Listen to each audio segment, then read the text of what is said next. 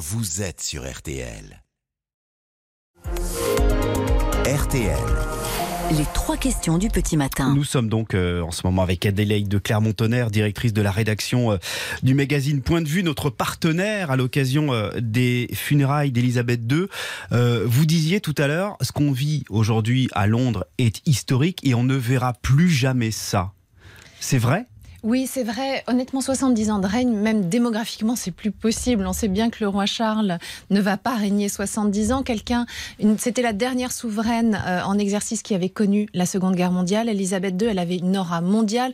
Là, il y aura 2000 personnes à Westminster, 500 chefs d'État, toutes les têtes couronnées du monde sont là. C'est quelque chose vraiment euh, d'hors norme et un hommage euh, qui euh, à la fois mêle des rites extrêmement anciens. Par exemple, le, ce qui va permettre de porter le cercueil, l'affût de canon a déjà servi pour Victoria. il y aura hmm. toute la famille royale réunie, même le prince George et la petite Charlotte, les enfants de Kate et William pour la première fois vont assister à un événement de cette envergure. On les avait vus au jubilé, mais évidemment des funérailles d'État c'est quelque chose qu'on n'a pas vu aussi depuis la mort de George VI et euh, de Winston Churchill. Donc c'est extrêmement important ce qu'on vit aujourd'hui. Mais on verra pas autant de monde pour euh, le couronnement de Charles III. C'est ça que vous êtes en train de dire. C'est Honnêtement, euh, par exemple, l'empereur du Japon qui vient, qui vient alors qu'il ne vient jamais pour des funérailles, c'est la première fois qu'il sort de son pays depuis la pandémie. On sait qu'il est même obligé de demander l'autorisation de sortie de son pays. Il sera dans le bus lui aussi parce qu'on sait que les chefs d'État et têtes couronnées vont se déplacer oui, lui, apparemment n'a pas demandé de dérogation. Ah On sait que le président Macron a demandé euh, une dérogation et que évidemment Joe mmh. Biden a, a, demandé une dérogation. Mais euh, c'est vraiment, ça montre en fait l'ampleur mondiale de cet événement. Et puis on sait que euh, Londres en ce moment n'est qu'un vaste studio de télévision, hmm. de radio. Je crois que les kilomètres de câblage en ce moment qui entourent Westminster pourraient permettre de faire le tour de la Terre.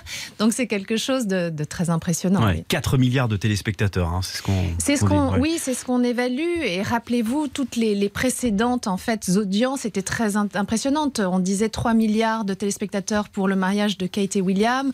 Euh, on sait que l'interview d'Oprah Winfrey, c'était le la plus grosse audience euh, après le Super Bowl quand Harry et Meghan se sont euh, voilà confiés euh, à la célèbre animatrice. Donc oui, on attend beaucoup beaucoup de monde.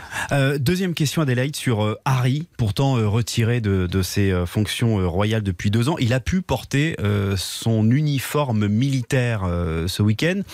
une dérogation là aussi, qui, qui l'a autorisé Est-ce que c'était à la demande de la reine? Alors, ce n'était pas à la demande de la reine, c'était le roi Charles qui ne cesse finalement de tendre la main à son fils.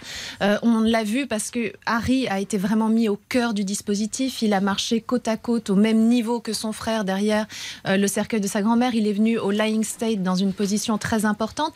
Et on sait que pour Harry, qui a effectivement servi pendant dix ans dans l'armée, porter l'uniforme, c'est quelque chose d'extrêmement important. Donc, c'était une main tendue. Malheureusement, une main tendue qui ne s'est pas si bien passée puisque euh, les initiales de la reine. Il y a normalement sur les épaulettes ER, Elisabeth Regina, ça a été retiré et Harry l'a très très mal vécu. Normalement, ces ER ne sont que pour les membres actifs de la famille royale. Il n'est plus membre actif de la famille royale, mais il l'a vécu comme un camouflet. Mais qui a retiré ses initiales? Alors, sincèrement, honnêtement, juste hmm. les, organisateurs croyant bien faire, mais ils ont été particulièrement maladroits puisque le prince Andrew, qui lui a vraiment des choses à se reprocher, avait ses fameuses initiales. Hmm. Donc, ça crée des tensions et, Harry était très blessé. Troisième question, euh, Adélaïde. Qu'est-ce que vous pensez des premiers pas du roi Charles III on a vu quelques séquences où il avait l'air très agacé pour des histoires de stylo ou de porte-plume. Alors écoutez, honnêtement, je le comprends. Au moment de signer des documents historiques, d'avoir le stylo qui, qui fuit intégralement sur ses mains, c'est pas très agréable. C'était un tout petit moment d'agacement.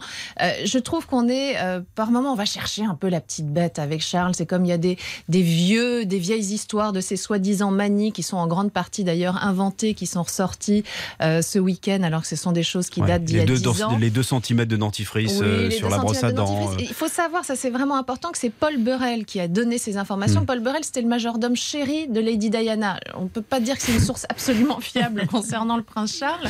Sinon, honnêtement, il s'en est sorti à merveille. Je veux dire, et d'ailleurs, il suffit de voir les sondages. Euh, dix jours avant euh, la mort de la reine, il était à 33% de gens qui pensaient qu'il ferait un bon roi. Il a doublé. Il est passé à Hmm. 66%. Donc la fonction le légitime et il est transcendé par la fonction. Merci beaucoup euh, Adélaïde de, de Clermont-Tonnerre d'être avec nous ce matin et nous saluons la, la reine de la télé à la radio ou la reine de la radio à la télé? La reine de la vous voulez dire Bonjour Isabelle Morini-Bosque, comment Bonjour allez-vous tout le monde. Voilà. Oui, oh oui, le noir et blanc.